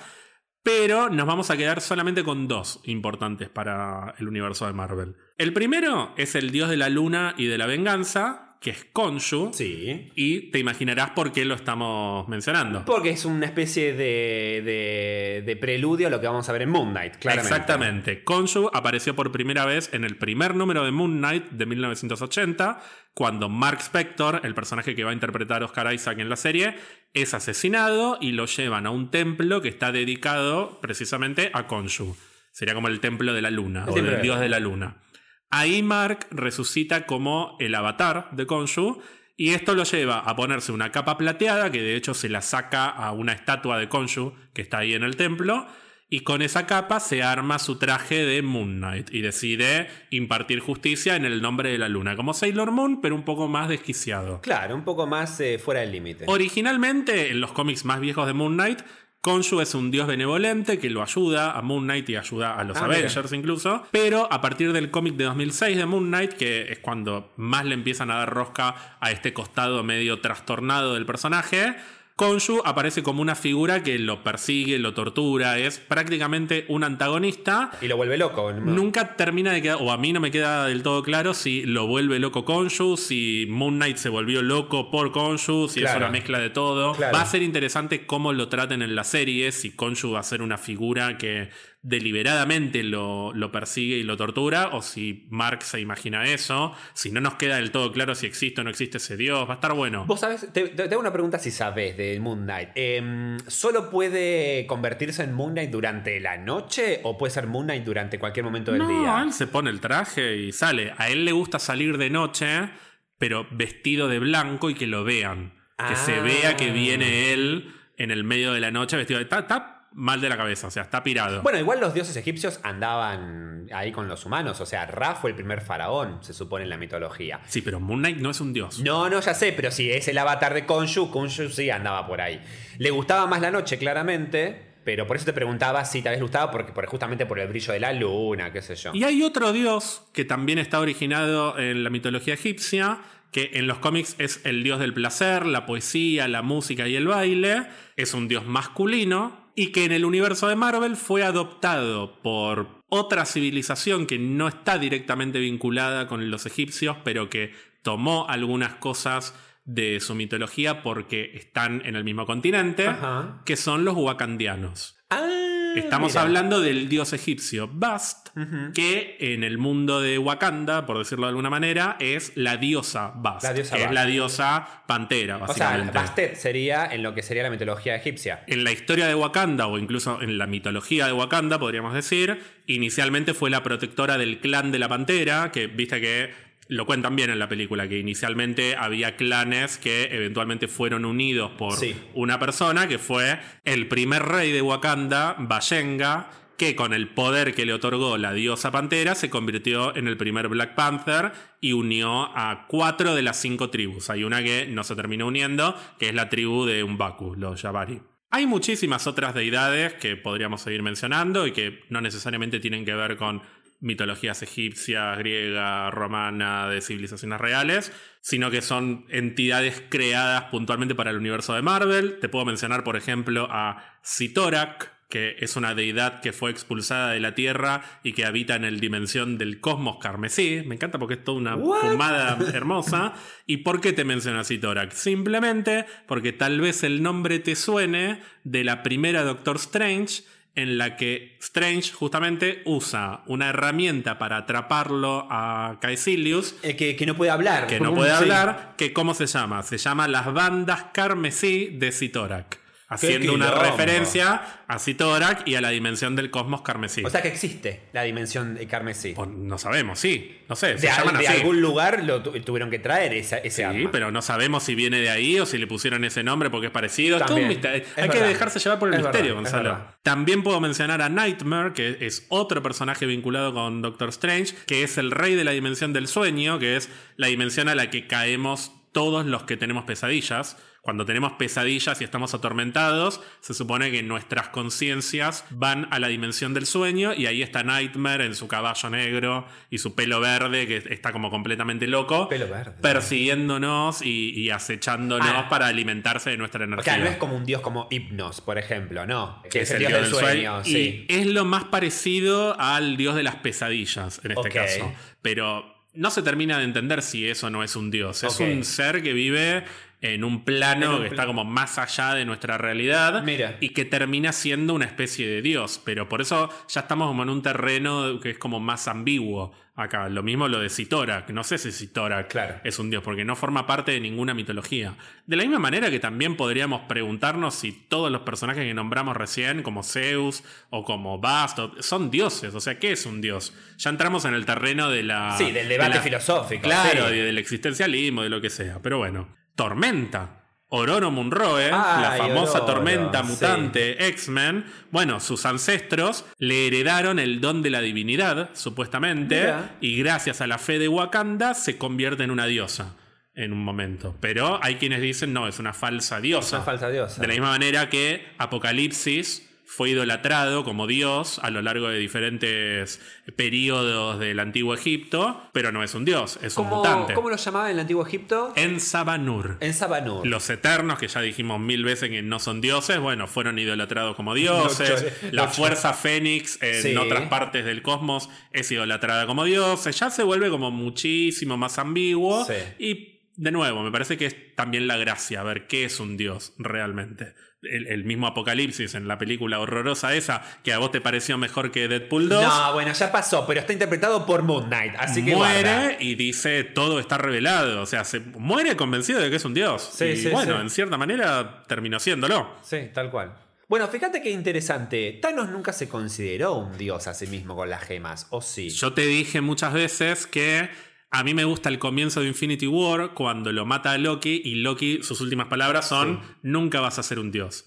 Y Thanos lo mira como sonriendo y riéndose, que al principio parece que se ríe porque no sabes lo equivocado que estás, voy a ser un dios. Y yo después de ver la película 800 veces, interpreto que lo mira como diciendo, qué chiquito que sos que te pensás que quiero ser un dios. No me interesa ser un dios, me interesa salvar al universo. Claro. Y no tengo tiempo para explicarte esto a vos que sos una, una cucaracha. Sí, y sí, lo sí. Y la justificación justamente es el comienzo de Endgame. Vuelve a usarle el guante para destruir las gemas y listo, su misión ya está hecha. No es quiere ser un dios toda la vida. Quiere el poder de un dios para poder cumplir su cometido. Tal Después ya cual, está. Tal cual. Te podría hablar también de dioses de los Skrulls. Los Skrulls tienen sus propios dioses. Y o sea, sí. se vuelve interminable esto, Gonzalo. ¿Y las Así ballenas que, voladoras no tienen sus No dioses? son dioses. Ah, pero no tienen su, tienen que tener sus propias deidades. ¿querés rezarles como dioses a las Me ballenas? Y encantaría. bueno, Más. ¿Quiénes fueron que, eh, pobres, después se las esclavizaron, las hicieron mierda, pobres ballenas? Pero para ir cerrando, hay dos personajes muy específicos en los que me quiero detener un ratito y que me parece que vale la pena que el episodio termine con ellos porque de alguna manera u otra siento que van a ser importantes en el futuro. En nuestro futuro, Gonzalo. No estamos hablando de Wiccan, ¿o sí? No. Ok. Del primer personaje te he hablado el año pasado, no tanto por el MCU, sino más por el universo de Sony. Y es un personaje Ah. que está vinculado a los orígenes de Venom. Estoy hablando de Null, Null. o, o Null sería, en- como con una buena pronunciación que igual no me está saliendo, por el vino, que es algo así como el dios de los simbiontes. Sí. ¿Quién es Null? Null nació cuando fue destruida la sexta versión del cosmos. Si nos remontamos a la historia del universo de Marvel, recordarás que en la historia de Marvel el cosmos es creado y destruido. Y de hecho, el famoso libro de la historia del universo de Marvel comienza con el final de la séptima versión del universo Que es la nuestra. que es la nuestra, es la de la de Marvel, La no de sé si la Marvel, nuestra, claro, sí. pero sí, la historia de Marvel transcurre en la séptima versión. Bueno, Sí. antes de esta séptima versión, Null vivía en un vacío, en la oscuridad infinita. Y cuando los celestiales empiezan a construir la séptima versión del cosmos, que sería el universo de Marvel, en esta versión Null se despierta. Se despierta por digamos de alguna manera, la luz de esa creación. Es como que le hacen ruido, ¿viste? Como cuando te golpean. Y te despertás, sí. Y que la- un sábado a las 8 de la mañana martillando. Bueno, algo así le pasa a Null, que vivió durante millones y millones y millones, billones de años en la oscuridad tranquilo. En esta séptima versión se despierta y se enoja, obviamente, porque pierde su reino de la oscuridad. De repente tiene luz y él quería vivir Claro. en la oscuridad. Entonces, para vengarse, crea una espada de oscuridad que se llama All Black, como todo negro, la necroespada, también eh, conocida con ese nombre. Y con esta necroespada mata a uno de los celestiales, Ah, mierda. le corta la cabeza. Y no me digas que esa es la cabeza. Eventualmente esa cabeza va a terminar convirtiéndose en Nowhere, Mirá. el lugar que aparece en la primera Guardianes, pero va a pasar un tiempo antes de eso. ¿Por qué? Porque le corta la cabeza y el resto de los celestiales le dicen, ¿qué mierda haces vos? ¿Qué sos vos? ¿Querés Claro. ir al vacío? Andá al vacío, ¿viste? Como cuando China Zorrilla la empuja a la, a la vieja. ¿Querés ver a tu amiga? Me, me, me- Ah, sí. ese gusto, señora. Bueno, lo revolean los celestiales, anula el vacío y le revolean también la cabeza del celestial. Como andate de vuelta al vacío. mierda. y todo la mierda. Y termina Null cayendo al vacío con esa cabeza, pero el vacío no es el mismo vacío de antes. Sigue No. siendo un vacío en un mundo en el que existe. va, en un mundo, en un universo en el que existe el cosmos. Entonces, Null en el vacío decide utilizar los restos de esa cabeza para crear al primer simbionte. Mira. Y el primer simbionte es combinado con las energías cósmicas de esa cabeza y con eso arma su armadura. Se arma como una armadura negra que es algo así como un abismo viviente. Ajá. Es decir, tiene una armadura sólida, pero tiene la capacidad de convertirse. Imagínate más o menos los efectos de cuando Venom eh, tira cosas, Sí. digamos, o Carnage. Sí. Pero bueno, con un poco más de, no solo presupuesto, sino con un poco más de poder. Claro. Entonces, ese sería el poder del abismo viviente, el, el poder de que su propia armadura parece que te va a consumir Claro. y, y mandar al, al más profundo de los vacíos, Gonzalo. De hecho, vos lo ves a él y es todo pálido, con ojos rojos y un pelo largo, blanco y gris. Es blanco. Y después es toda oscuridad Ah, pensé abajo. que era. Me lo imaginaba como entre negro y blanco. Pero puede ser por la armadura esta que vos decís, claro. Con este poder empieza a matar a otras deidades, de como que ahí le agarra la locura y dice, bueno, los voy a cagar a espadazos a todos. Empieza a recorrer el universo decidido a matar a distintos seres poderosos que van desde celestiales hasta deidades propiamente dichas. Mira. Hasta que cae en un planeta sin nombre en el que es vencido por otro ser que le roba la espada y lo deja muy débil. Mira. No te voy a decir quién es ese ser todavía. Te voy a mantener en el suspenso. Null queda en ese planeta súper debilitado hasta que eventualmente logra recuperarse utilizando su armadura. ¿Cómo? Su armadura que yo te dije que era un abismo Sí. viviente y que puede extenderse y puede absorber cosas. Bueno, con esa armadura, con ese simbionte, digamos, empieza a absorber a otras criaturas vivas que son inferiores para él, o sea, de acuerdo a su perspectiva y fundamentalmente las empieza a controlar, como si fuesen vasallos. Entonces se convierte en algo así como, ¿viste esta cosa de la mentalidad colmena? Sí. Que hay un Sí. ser, como los Chitauri, por Sí, ejemplo, sí, que si destruís al primero mueren todos los demás. Sí, sí, sí, bueno, Null se convierte como en, en el núcleo de distintos seres que están no poseídos, sino controlados por el poder de su simbionte armadura. Como el caminante blanco. El primero. Algo por el estilo, exactamente. De esta manera, Null se convierte en el dios de los simbiontes, que está conectado con todos y cada uno de ellos, y los empieza a mandar a distintos confines del universo para que cumplan su, objetivo de asesinar gente, básicamente, y de convertirse en el dios de, de este cosmos y volver a traerlo a la oscuridad. Una historia que me hace acordar un poco a Thor The Dark World.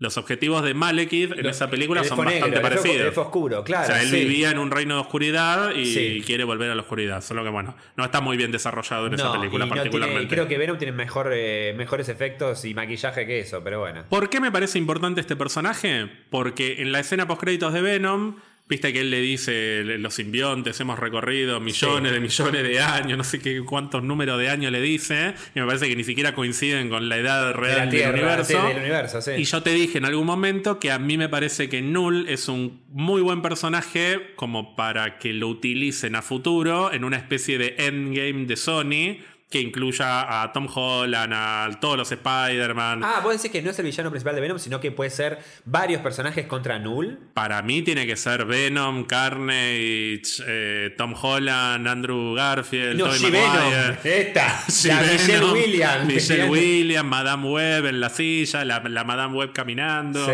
Todo. Craven, Morbius, eh, todos los personajes que se te Spider-Woman, ocurran. todo. Spider-Woman, todos contra Null. En una ¿Tan invasión de Null. es? Y lo hicieron particularmente poderoso, me parece, como pensando en usarlo en las películas después. Mira vos. Porque es un personaje bastante nuevo, de hecho. Es bastante nuevo, pero tuvo un evento muy importante en el año 2019 que se llama King in Black, que es justamente Lo dijimos cuando hicimos el especial de Venom. es Sí, la invasión sí. de Null a la Tierra y nada, está diseñado para, ser un villano de Venom, este, este ser. Está bueno el diseño, por lo que. A mí me gusta mucho y el evento también me gustó, me parece que está bueno. Y que pueden, o sea, si lo piensan bien y le ponen un poco de onda, Y puede estar bueno. No, y presupuesto. Me imagino que va- tiene que ser mucho efecto especial. Tiene que ser el Thanos de Sony. Claro. Null. Ahora bien, ¿qué pasó con la espada de Null? Porque se la robaron cuando lo vencieron en este planeta. ¿Quién se llevó esta espada? No me digas que esa espada después se convierte en la espada de Eva. No, no, nada que ver, pero bueno. No, no tiene nada que Ah, ver. Entonces, ¿quién se la llevó? No sé. Alguien que venció a Null, pero tiene que ser muy poderoso. Bueno, la persona que se llevó esta espada, parece que estoy por dar eh, la noticia de quién se va de la casa de Gran Hermano. No, o quién ganó el Oscar, claro, sí. La persona que se llevó esta espada es Gor. No me digas. ¿Quién es Gor? Ah. Gor es un ser, digo Gor así porque tiene dos R. Sí, sí. Gor. Es un ser que creció en ese planeta en el que cayó Null, que es un planeta sin nombre, un planeta sumamente inhóspito, además, con mucho terremoto, prácticamente nada de agua, muchos animales salvajes, o sea, una mierda vivir Sí. ahí. En general, todos los habitantes de ese planeta la pasaron mal históricamente, y a pesar de eso, todas las tribus de, de la especie a la que pertenece Gor mantuvieron siempre la fe. Le rezaban a múltiples dioses y nunca perdían la fe a pesar de que les pasaban cosas horribles. Me estoy imaginando por dónde puede llegar a venir el odio a los dioses de Gor. Bueno, Gor la pasó particularmente como el orto. Primero se le murió la madre, después se le muere la esposa, después se le mueren los hijos. Ah, hermoso. Y todo esto lo lleva a una especie de crisis de fe en la que se planta con el resto de su tribu y dice, ¿saben qué? Los dioses no existen. Son una porque ningún dios permitiría que nos pasara todo lo que nos pasa a nosotros. ¿Qué hace la tribu? Lo exilia. La tribu le dice, sos un hereje, andate de acá. Y Gor se va muy enojado, muy resentido. Y eventualmente se entera de que los dioses no solo existen, sino que escuchan las plegarias. Ah, y se hacen los boludos entonces. Y se hacen los boludos. Y se alimentan del poder de esa fe. Es decir, cada vez que los nórdicos antiguos le rezaban a Odín, a Thor, a los que quieras, Le daban poder. le daban poder. Por eso eventualmente, que esto es un concepto que está muy trabajado en American Gods, la novela de Neil Gaiman, eventualmente los dioses van perdiendo poder y incluso el mismo Thor no es el mismo Thor de hace mil, dos mil, tres mil años atrás. Por eso Hécate, por ejemplo, estaba ahí en una isla griega tomando un café. Claro. En lugar de estar, eh, no sé, eh, siendo la número uno de la brujería. Porque ya no tienen tantos fieles seguidores, digamos, podría Ento- ser. entonces Entonces, la- están menos como gente más- cree en ellos. Claro, entonces no, no tienen tanto poder. Cuando Gor se entera de esto, dice, ah, bueno, ¿sabes qué? Los voy a matar sí. absolutamente todos y cada uno de ustedes porque no pueden existir, porque están condenando al sufrimiento a toda la gente que les reza. O Sí. sea, el conflicto acá termina siendo, en lugar de haberles rezado como idiotas durante miles de años, podríamos haber salido a robarles las cosas, por ejemplo, y, y No, no, o vivir dedicar mejor. ese tiempo a poder em, evolucionar Dedicarlo a otra ellos, cosa a más útil, cosas, claro. no esperar que venga alguien. Entonces, en cierta manera, el propósito de Gore es salvador para el resto del universo, porque quiere eliminar una mentira. Eliminar la mentira de, de mm, eh, Springfield sería. Claro. Que, bueno, Lisa sería un poco como, como la Gore. Claro, pero al final se da cuenta de que eh, es como decía el, el- el lema, un noble espíritu agrandeza al hombre más pequeño, digamos.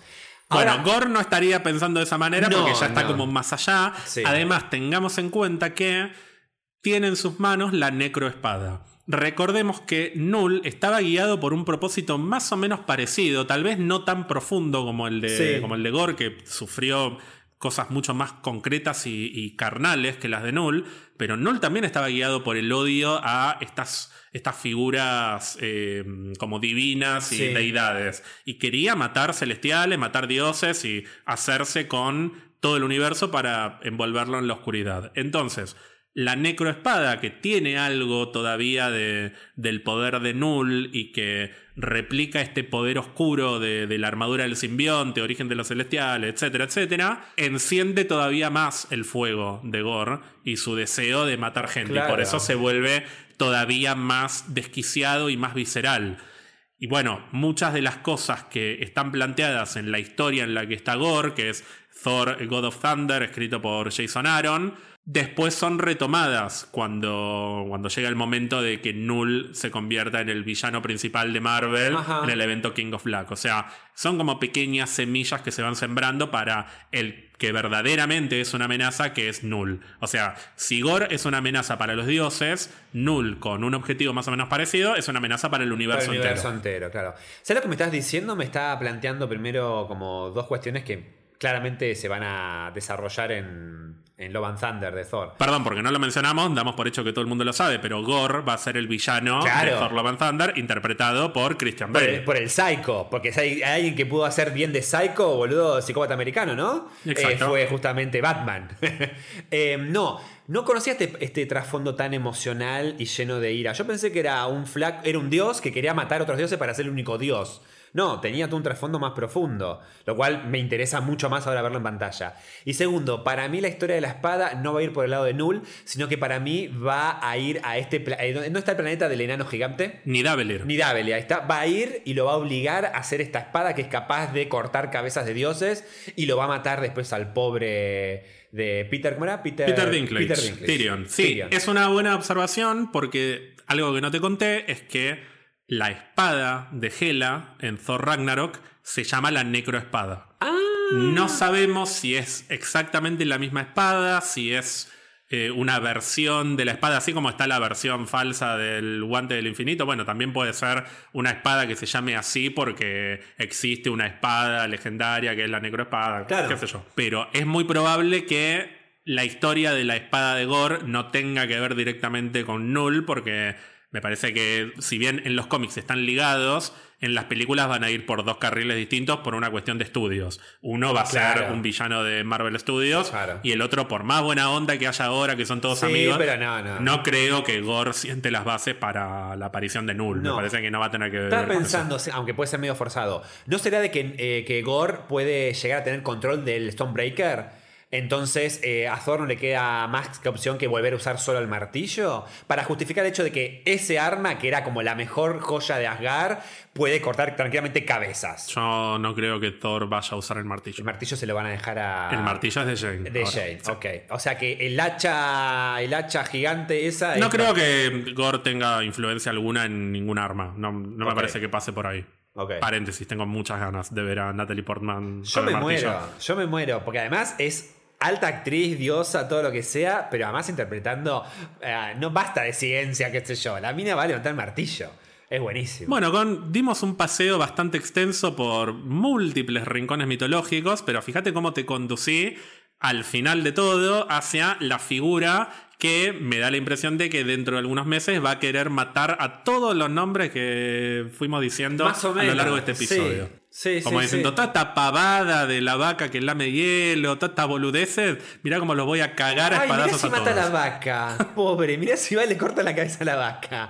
Qué malo. No, y no sea cosa que también va y le corta la cabeza. ¿A quién crees que le va a cortar la cabeza de los personajes que ya conocemos del MCU? Que ya conocemos. Y a veces la corta la cabeza a Atena, interpretada por Angelina Jolie, pero la Atena, no No, pero es que no la conozco. Te iba a decir a Zeus. A Bueno, a Zeus Zeus mí lo seguro que le corta la. A Zeus le corta la cabeza. Para mí van a aparecer dioses egipcios. No, mirá si aparece un celestial y le corta la cabeza a un celestial. Sería muy hijo de puta de Kevin Feige que le robe la historia de origen a Null y que después no lo puedan usar. Bueno, que sea Gore el que le cortó la cabeza al celestial en vez de de Null. ¿Y si le corta la cabeza a Arimesh? No, no Arishem. Arishem, que Arimesh, te muestren-. No, no me estás entendiendo. Que muestren que el que le cortó la cabeza al celestial que hoy es Nowhere Eh, no, sí, sí. fue Gore hace miles, y Miles de años. y miles de Y años. pero si le corta la cabeza a otro celestial y es Arishem, como diciendo, la verdad, papi, no, no sos un desastre. Y quedan ahí los Eternos Y los flotando quedan en ahí el deambulando en el espacio, sí. Y después ve qué hacen con los personajes a futuro.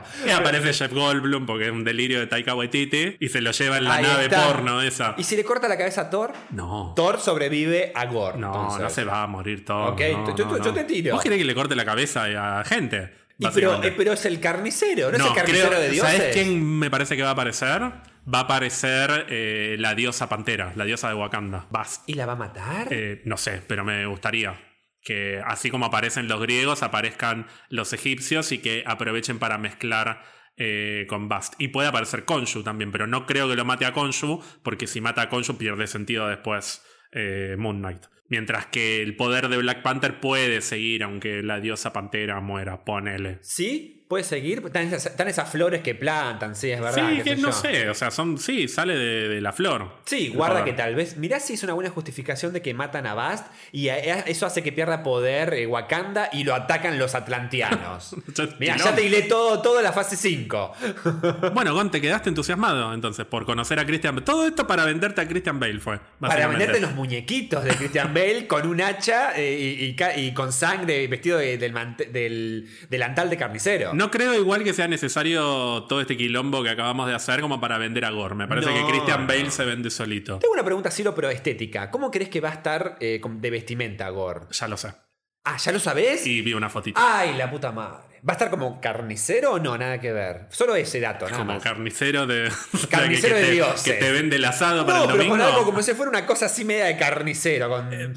¿Hay, cosa, ¿Hay algo de sangre? ¿Sabés cómo se ve en los cómics? Algo, poco. Y bueno, va a ir ¿Va por, por cómo ahí? se ven en los cómics. Sí, es carne- No sé si en los cómics parece un carnicero. No, pero parece el, medio el así rey de la que- carne de Samid. Claro. Bueno, Gon, pero te quedaste entusiasmado entonces con Sí. todo esto. ¿No, no te aburriste? ¿O más o menos? No, no, no. Este, este- acá levantó. Venía medio Ah, de cayó en un momento, pero ahora levantó. Sí, medio momento como que.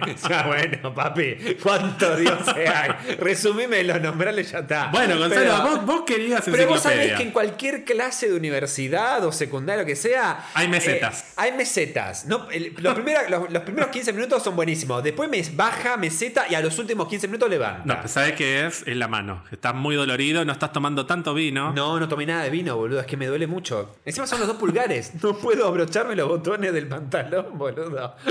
Ahora, ahora yo te lo sabré. Claro. Te la vas a comer, ¿eh?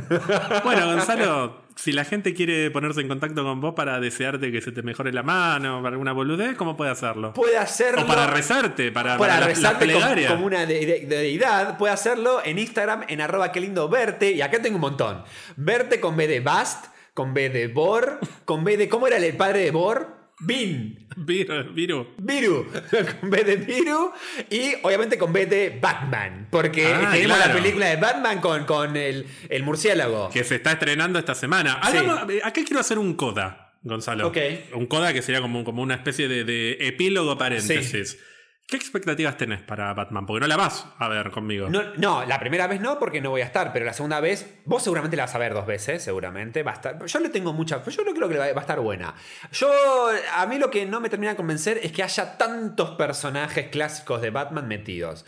No tanto por Gatúbela, que eh, es lo que más quiero ver, porque creo que va a ser una muy buena interpretación después del desastre que hizo la que actuó, ¿cómo se llama esta? Anne Hathaway, que la que actuó con Meryl Streep. Nada más. Yo le tengo mucha ficha a Soy Kravitz. A Soy Kravitz, eh, la verdad que me gusta mucho. Para mí no era necesario meter al pingüino. Pero yo te dije, no va a ser el pingüino para mí, va a ser más un Oswald Cobblepot Claro. que pingüino.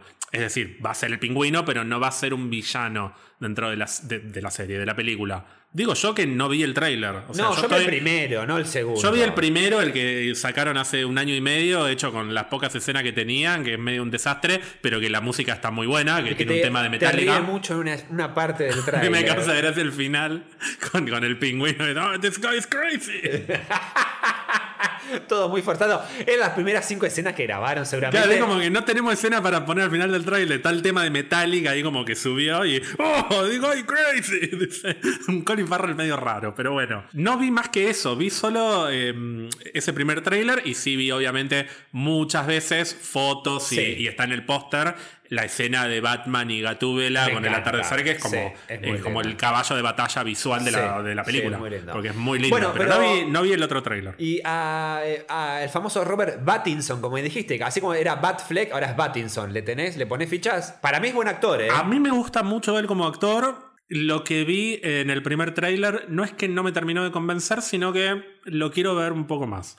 Me pasó algo similar a lo que le pasó a mucha gente, pero con mucha más misoginia y, odio irracional, con Brie Larson en el primer tráiler de Capitana Marvel. Que. "Oh, que no sonríe y todo eso. Si bien no me importa si sonríe o no sonríe, a mí me parece que en el primer tráiler de Capitana Marvel no se termina de lucir lucir, claro. el personaje en sí. No me parece que hayan puesto lo mejor Claro. de, de la interpretación de ella, que yo la tengo o la tenía en ese momento muy arriba por películas previas. Sí. Y cuando veo ese tráiler, la verdad que la actuación de Brie Larson no se destaca en las imágenes que eligieron. Me pasa más o menos lo mismo con Pattinson en el tráiler. No me terminó de comprar. Para pero, mí, le, pero le sí. tengo confianza. Para mí, eh, esto es una idea que tendría que ser como, como consejo al público que la va a ver. No estamos acostumbrados a ver un Batman tan joven. Una cosa es ver un Batman, que ya vimos un montón de historia de origen de Batman, pero en todas nunca fue tan joven como este. Entonces, para mí siento que este es un prototipo de Batman incluso. No termina siendo Es Batman. raro, es raro ver un Batman tan joven habiendo visto, por ejemplo, el origen de Batman en la primera de la saga El Caballero de la Noche, donde Christian Bale es distinto, es muy Sí. distinto a Robert Pattinson en los orígenes de Batman. Entonces, no voy a ir con la mente abierta, o sea, Sí, no, sí, no sí. estoy negado, ni voy a ir con ninguno va a ser mejor que Christian Bale, no, para nada. No, ninguno Si va a ser mejor que Ben Affleck ahora. si ¿viste? hay un personaje que para mí admite que haya múltiples versiones y que todas estén buenas, es Batman, incluyendo a George Clooney, porque me hace reír. Sí. Así que adentro. Boludo, si me- además él mismo se ríe mientras está eh, hablando. De Alfred se está muriendo. Y se ríe, no te rías, pobre Alfred. Fue el único que sobrevivió durante las cuatro películas. Y me genera intriga el acertijo que va a estar interpretado por el que para mí es un muy buen actor, que es Paul Dano, pero ahí sí que no me terminó de comprar la, La estética. la- la este- sí, no me, mm, no me llama demasiado esta cosa realista de- de- del acertijo, como que no me compra. Pero bueno, por ahí está bueno. Pero vos decís que quisieron ir por un lado más de, de Christopher Nolan, que tratan de bajar muy a tierra el, el nivel de villano, hasta Sí, incluso pero- cómo está vestido, por ejemplo. Sí, y no me parece. No, no me interesa demasiado que le Para den ya- tanta rosca a esa estética. Para mí ya es una forma de contar películas de superhéroes que ya quedó en el tiempo. Eh, sí, me pasa eso. Me pasa eso. Después de. La, es- mirá de cuando te hablo. Después de 2012 Avengers, que tenés a Capitán América con el peor de los trajes, pero que tiene una cosa. que son todos coloridos, digo, después de eso que la gente compró. Basta de hacer personajes que no pueden ser coloridos. Tiene que ser todo oscuro. No, además de que paralelamente hay otros productos de DC que son coloridos y. Independientemente de si la historia está buena o no está buena, se ven bien. Sí. Aquaman se ve bien. Es Sí. una película que es muy linda Sí. estéticamente. Mujer Maravilla también me gusta cómo está vestida. Wonder todo. Woman también. Y vamos a tener en el mismo año la película de Flash con otras dos versiones de Batman. Sí. Eh, no me termina de quedar del todo claro qué quieren hacer con Batman. Muchas Porque líneas. además va a venir la película de Batgirl, que está confirmado que el Batman de esa película va a ser Michael Keaton. Sí, Entonces lo no- leí. ya no entiendo nada. Pero nada, este- voy a ir con, con la mente abierta y listo para que me guste. Para mí están haciendo de que no, eh, como el hay mucho público que le pide cosas distintas, van a ir por dos, tres líneas de Batman distintas. Claro. Perdón, dos, dos tres líneas distintas de- del universo de DC. Pero puntualmente con Batman. Pero porque con, el resto de los personajes es como que no corta ni pincha. ¿Para qué quiero dos versiones de Superman? Haceme un Superman y listo. Mientras que Batman es el personaje de. Central, Es el el- Spider-Man de DC. Sí, sí, Entonces. Tiene sentido que tengan una línea como más apta para todo tipo de público, no apta para todo público en el sentido de edades, sino Sí, que sí, la pueda sí. ver cualquier persona y, le lo pueda llegar a gustar y que no necesite ver el resto de las películas del DC Extended Universe. Y que después tengas un Batman o varios Batmanes, depende de cómo lo quieran contar, que tengan que ver más directamente con la Liga de la Justicia, con Claro. Flash, con Shazam y con todo esto. O sea, que no necesites ver Shazam para disfrutar de una película de Batman. Así como no necesitabas ver nada de DC para disfrutar de la película de Joker. Tal cual, tal cual. Perdón. Ahora, Sí. va- el, el Joker de este Batman va a ser otro distinto a Joaquín Phoenix, supongo, no sé. Ah, yo pensé que eran parte del mismo universo. No, son dos cosas que no tienen nada que ver. Yo pensé Por eso que- digo que no me termina de quedar claro. Ah, yo pensé que en una tercera película iban a cruzarse Robert Pattinson y Joaquín, Joaquín Phoenix. Tal ¿eh? vez se cruzan, no lo sé. No, me parece que ni ellos lo saben, pero bueno. No, y ellos lo saben. Bueno, Gon, pero te pueden escribir arroba qué lindo verte, entonces. Sí, en todo esto, en Batman, sí. A ¿Y mí me vos? pueden escribir en Instagram en arroba mystical y en Twitter en arroba mystical-bajo. Mystical con M de Mirta Legrand, porque la semana pasada Mirta Legrand cumplió 95 años, así que 95. le mandamos un aplauso. Yo no entiendo, y esto me indignó y se lo conté a Ian, a Pantuflitas. ¿Cómo puede ser que Mirta cumple 95 años? Juanita está en, en, no sé si en Brasil o en dónde haciendo surf y Marcela también está de viaje. Sí. ¿Cómo puede ser que la hija y la nieta No la, la abandonen. no estén en el cumpleaños de Mirta que cumple 95 años? Estoy indignado. O sea, Sí. voy yo. Sí. Voy yo al cumpleaños. Tal Es cual. una Y viste lo que salió a decir, ¿no? Del festejo a la tele, qué sé yo. Están muy flojos. Los cabos, le dijo. Están muy. Chicos, eso fue para el nieto, que es un pelotudo. Pero bueno, eh, están muy. ¿Cómo no van a festejar los 95 años de Mirta en la tele? Que es una leyenda. ¿Vos Es sabés- una leyenda de Marvel, Vos como Morbius. Sí, ya de por sí. Eh, nació antes que el dueño de todo esto. O sea, nació antes que, que el ratón. Así La tendremos que imagínate. haber nombrado en la lista de dioses De- y de entidades. deidades, sí, tal cual. Con todos sus aciertos y errores, eh, que tiene muchos. Pero, pero pobre nuestra Ancient One. Recuerden que también pueden seguir a Pizza Birra Marvel en Instagram y Twitter y también en Twitch para más contenido, principalmente de la mano de nuestro querido Ian. Si quieren regalarnos un cafecito, pueden hacerlo a través de cafecito.app barra Pizza Marvel y serán muy agradecidos. También tenemos una comunidad en Discord a la cual se pueden sumar entrando a pixabirramarvel.com y hacen clic ahí en Discord. Que está, dice eh, capítulos, eh, eh, dice Instagram, Twitter, Discord, Twitch y cafecitos. Una y cosa ahí así. en Discord pueden hablar directamente con Gonzalo también. Eh, Sí, sí. Ahora no puedo ni escribir, boludo. No, no puedo teclear. Pero algún día volveré a Discord, sí.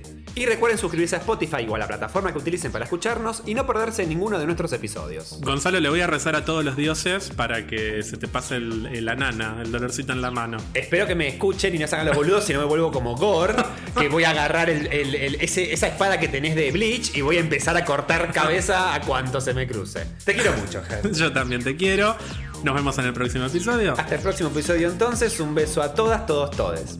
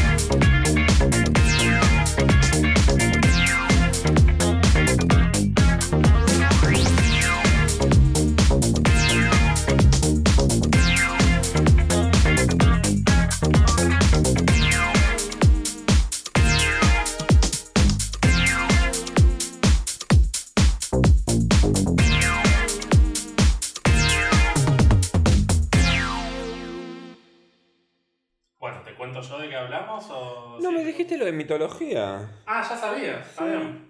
Bueno, igual te voy a hacer una introducción. No me acordaba si te había contado o no. Sí. Te hago una introducción igual y, después. Dale. Eh, ¿Me pasás uno de los almohadones blancos? No, para, para. Ahí está. Ay. Y revoleame uno de los marrones. ¡Ah! ¿Por qué el gritito? Además es un almohadón, no era. No era un cuchillo. No, pero porque tenía miedo que se cayera sobre la copa de vino y se volcara todo. Pero además justamente te lo tiré ahí costado. Ay, necesito ese gritito después. Necesito escuchar ese gritito, por favor.